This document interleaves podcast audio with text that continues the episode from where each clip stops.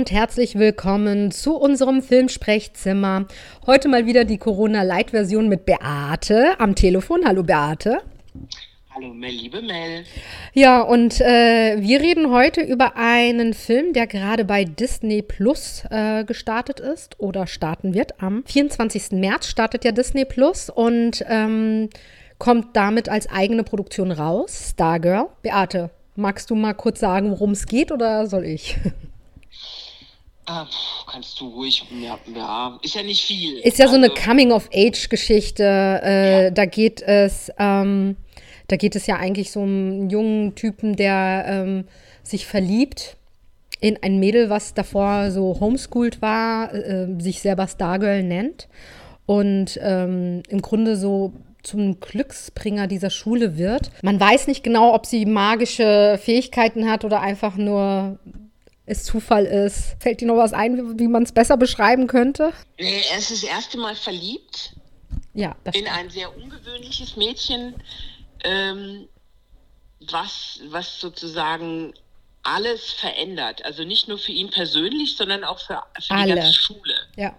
Für, für alle. Sie berührt jeden mit dem sie in Kontakt kommt. Sie singt auch ganz entzückend und ähm, wir erfahren ja im Laufe der Geschichte auch, dass sie auch gute Sachen macht für, also sich, also ohne Credit dafür zu bekommen, anderen Menschen hilft und versucht, Gutes in die Welt zu bringen. Ja. also ihre Intention ist vorrangig äh, etwas Positives in die Welt ja. hineinzutragen. Ob sie wirklich magisch und, ist, das ist, wird immer so ein bisschen ange also als ob sie, ist sie wirklich ein Glücksbringer, äh, hat sie wirklich die Fähigkeiten, Dinge zu beeinflussen ins Positive oder ist es halt äh, dieses spirituelle Konzept, ne? dass man, dass man so die Law of Attraction, wie du es rausgibst oder wie, du es in den Wald äh, schreist, kommst zurück. Ähm, ja. Es ist bis zum Schluss eigentlich nicht klar, ähm, ob sie denn tatsächlich irgendwelche besonderen Kräfte hat oder nicht. Aber ich finde das eigentlich auch gar nicht wichtig. Wie hast du denn den Film empfunden? Naja, es ist, es ist ein bisschen schwierig. Ähm, ich tue mich ja generell schwer, wenn ich äh, als erwachsener Mensch mit 53 über, ein, über eine Serie oder einen Film sprechen soll, die sich mit Teenie-Themen äh, vorrangig erstmal beschäftigt. Äh, dazu was zu sagen. Sex Education im gleichen Kontext fand ich grandios. Äh, eine Serie, die bei Netflix läuft, die fand ich phänomenal, die fand ich von vorne bis hinten ganz groß. Und das Ding hier ist mir zu platt, zu, zu schwach, zu Disney, zu nett, zu freundlich, zu Will Family. Hm. Also mir ist das alles insgesamt einfach zu flach. Ich, ich finde schon, die hatten, die hatten Charme. Ich mag den Hauptdarsteller ganz gerne ähm, mit seiner bisschen dusseligen Art, äh, nicht so richtig zu wissen, wohin mit sich selbst in dieser Zeit des Erwachsenwerdens. Aber alles in allem ist mir das zu vorhersehbar und zu, zu flach. Also ich, ich, bin da nicht so ganz deiner Meinung. Ähm, tatsächlich habe ich, also ich, ich habe aber auch ein Fable. Also ich gucke mir auch gerne Disney-Sachen an und ich habe ein Fable für ähm, so Jugendsachen, äh, obwohl ich auch mit 45 wahrscheinlich sehr lange raus bin aus der Sache. Aber ähm, ich, mir hat, ich, ich fand sie sehr bezaubernd. Ich, ähm, ich, also ich mochte auch den, Hintergedanken, den fand ich sehr aktuell, so den Gedanken, der jetzt äh, bei diesem Mädchen Stargirl äh, rauskam. Ne? Das, äh, ich finde halt gerade, wenn man so ähm, auf sozialen Plattformen unterwegs ist und äh, sieht, wie ähm, aktuell über diese, man hat gefühlt, die ganze Welt ist wach. Bei ihr war das halt so eine reine Intention. Und ich dachte, das, das hat Disney da ganz gut hingekriegt, das zu zeigen, dass das, was vielleicht ähm, das trendy ist, dieses äh, pseudo-spirituelle, ähm, was ne, so gut ausschaut auf den sozialen Plattformen. Dieses Mädchen aber unabhängig von, von, diesem, äh, von, von dieser Intention war es ihr wirklich, ging es ihr darum, äh, was Positives in die Welt zu bringen. Wo ich aber d'accord gehe, ist, das war zu platt und äh, konstruiert. Und, ähm, und die ganze Problematik, die dann sich äh, irgendwann mal zwischen den beiden jungen, jung, frisch Verliebten, was ich entzückend finde. Ganz, ich finde erste Lieben immer äh, ganz toll. Ich könnte sterben für erste Lieben. Ich immer, die gehen mir wirklich ans Herz. Und das, das hat mir auch gut gefallen bei den beiden. Aber ähm, das endet ja immer in irgendeinem Konflikt. Und das war meiner Meinung nach konstruiert. Und, äh, und da haben sie mich verloren. Das war der Punkt, wo ich gedacht habe, ach schade, eigentlich hätte es ein vielleicht nicht relevanter Film sein müssen, aber es wäre vielleicht ein süßer, was, der ans Herz geht. Und, und da war wirklich der Punkt, wo sozusagen ähm, die, als es darum geht, ein Problem zwischen den beiden herzustellen, was ja dramaturgisch ja immer gemacht wird. Das muss ja irgendwie, ne, es muss ja alles nach oben. Ist ja bei, bei allen Liebesfilmen ist es so, ne? Es startet immer ganz toll und dann gibt es irgendwann mal ein Problem. Und dann ist ja die Klippe, kommen sie wieder zusammen oder kommen sie nicht wieder zusammen. Aber die Problematik da war konstruiert. Das, die habe ich halt einfach nicht verstanden. Für mich ist es halt Formatfilm.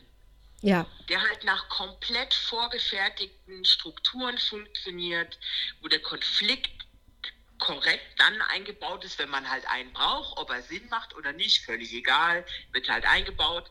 Also das, das Problem in der ganzen Sache ist, der Film hätte sogar eine gewisse Form von Relevanz haben können, weil diese Thematik mit ähm, ziehst du etwas Positives an, wenn du selbst positiv bist, ja in der Problemlösung in der aktuellen Situation unserer Welt ein interessanter Ansatz ist, zu sagen, wie wäre es denn, wenn man eben versucht, äh, nicht negativ an alles ranzugehen, um mal zu schauen, was passiert denn, wenn du einen positiven Lösungsansatz suchst.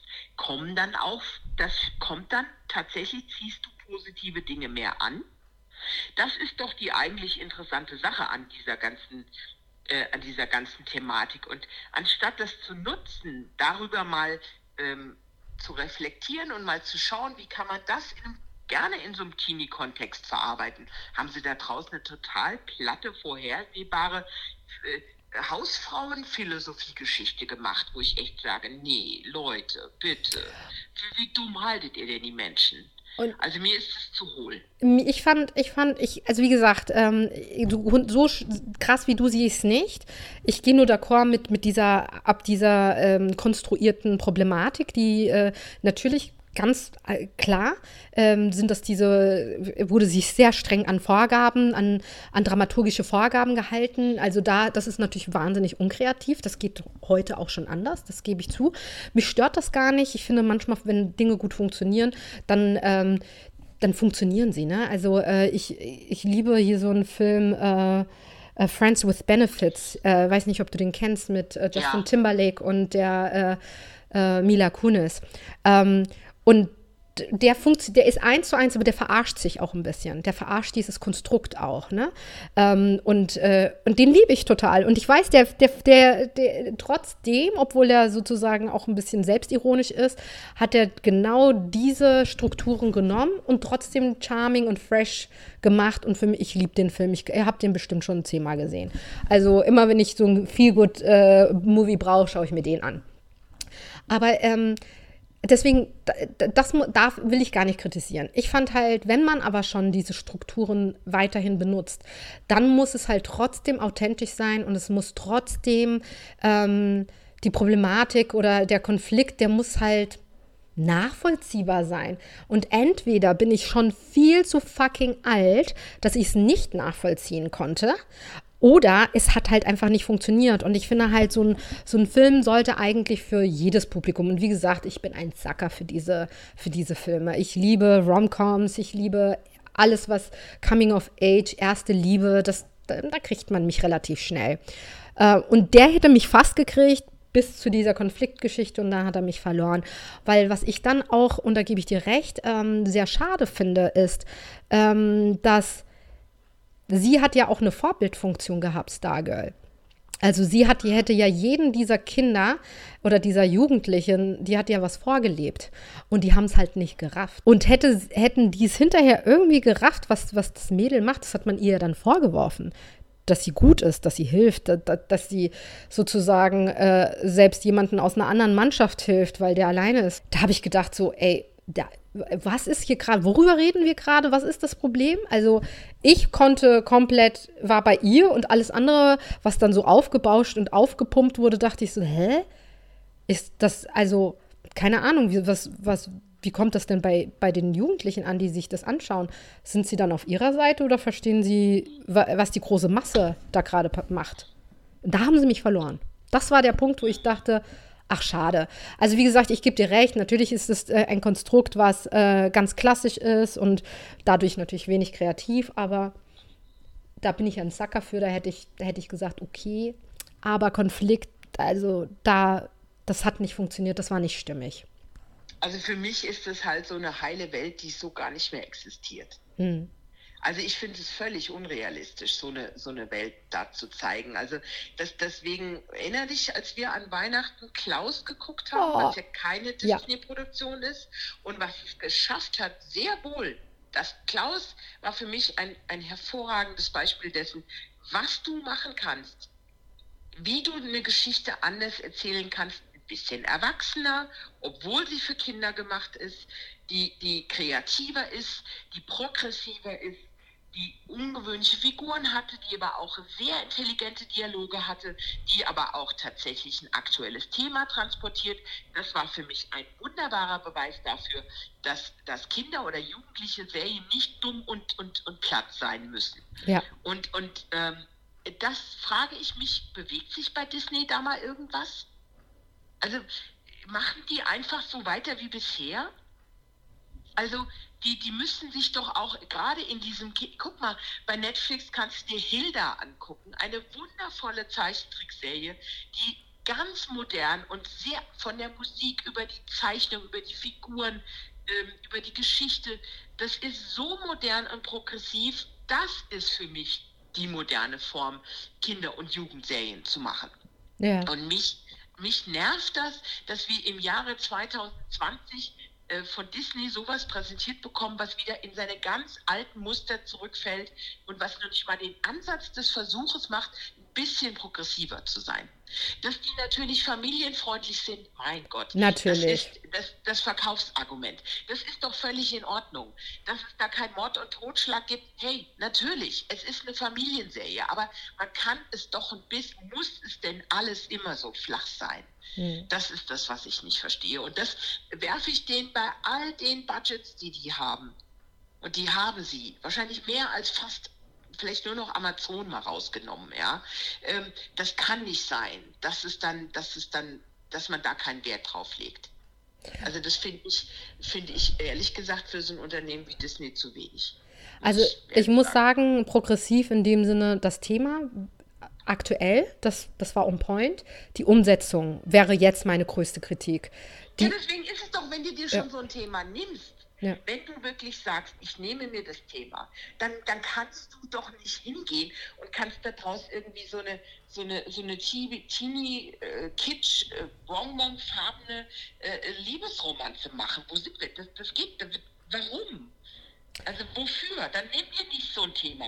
Dann fahr halt den klassischen äh, Boy meets Girl, äh, irgendeiner kommt dazwischen, die äh, bestreiten sich, es gibt einen Konflikt, dann kommt jemand anderes, der ihnen hilft und das zusammenführt, da gibt es noch einen Hund und Opa, der ihnen irgendwie erzählt, warum sie zusammengehören und fertig ist der Lack, ja, aber dann, ach Leute, also mich ärgert sowas immer, weil es ist vertanes Geld, es ist Budget, was in meinen Augen man in andere Sachen stecken könnte, sowas ärgert mich dann immer. Und ich nicht, nicht so ganz streng, weil, wie gesagt, ich finde die, die, dieses Boring-Ding okay, wenn es aber funktioniert von Ende bis, also wenn es wirklich komplett ähm, stringent und passend und nicht konstruiert ist, wenn ich es abkaufen kann, dann funktioniert es für mich. Ähm, aber das ist da für mich nur bis, bis ein, nur ein Teil ist gelungen. Also, ja, Sie haben es ja bei, guck doch mal, nimm doch mal Ragnarok bei, bei das ist ja auch eine Teenie-Serie. Die ist aber rundum gelungen. Warum? Weil sie, weil sie, also weil sie anders ist, weil sie, weil sie ganz, also weil sie eben nicht auf dieses süßliche, glatte, glatt polierte ähm, Ding geht. Die, die, die, die hat auch ähnliche Thematiken. Klar gibt es eine übergeordnete Thematik der nordischen Götter und dass eben äh, die Götter auf unserer, in unserer Welt leben ähm, und teilweise gar nicht wissen, dass sie Götter sind. Klar, aber trotzdem hast du es mit Jugendlichen zu tun, die irgendwie, keine Ahnung, 18 äh, Jahre alt sind und dann auch die Problematik der ersten Liebe und, und mit, mit allem, was da hinten dran hängt. Aber die haben das sehr modern und progressiv und ungewöhnlich umgesetzt. So geht es halt auch. Ja. Also, also unsere, du hast äh, ein bisschen mehr Kritik als ich. Meine größte Kritik ist halt tatsächlich einfach die Umsetzung. Äh, schönes Thema, dann hinterher nicht äh, konsequent genug und konstruiert. Was würdest du denn Stargirl dem Film ähm, für eine Bewertung geben, Beate? Vier Punkte von zehn. Vier Punkte, okay. Ich wäre bei sechs Punkten, weil ähm, ich fand sie bis zur Hälfte ganz gut und dann haben sie mich verloren. Ähm, glaubst du denn, dass Disney diesen Film hauptsächlich für ein sehr junges Publikum gemacht hat? Oder ist es ein Familienfilm? Oder was, was glaubst du, was die Intention war? Wen wollten sie erreichen? Das ist ganz ehrlich, das ist eine sehr gute Frage, weil ich bin mir da nicht sicher.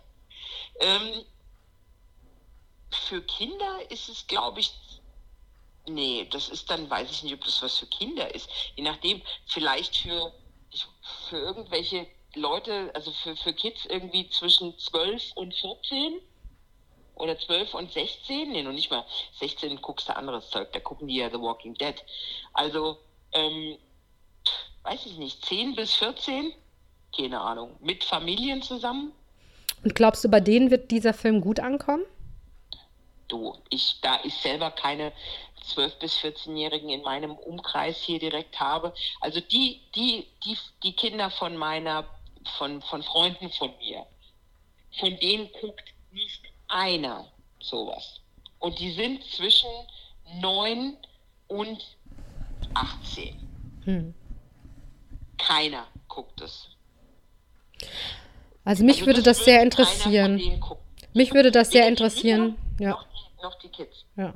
Mich würde das sehr interessieren. Das wäre doch mal was, was ihr bei uns auf Facebook teilen könntet, wenn ihr ähm, Disney-Fans seid und Stargirl gesehen habt, wie euch denn der Film gefallen hat und ob ihr denn ähm, Kids habt, bei denen es besonders gut angekommen ist, also für welche Zielgruppe das tatsächlich ähm, adäquat ist. Weil, wie gesagt, ich gucke eigentlich ganz gerne so Jugendsachen, aber bei mich haben sie dann halt bei der Hälfte leider verloren.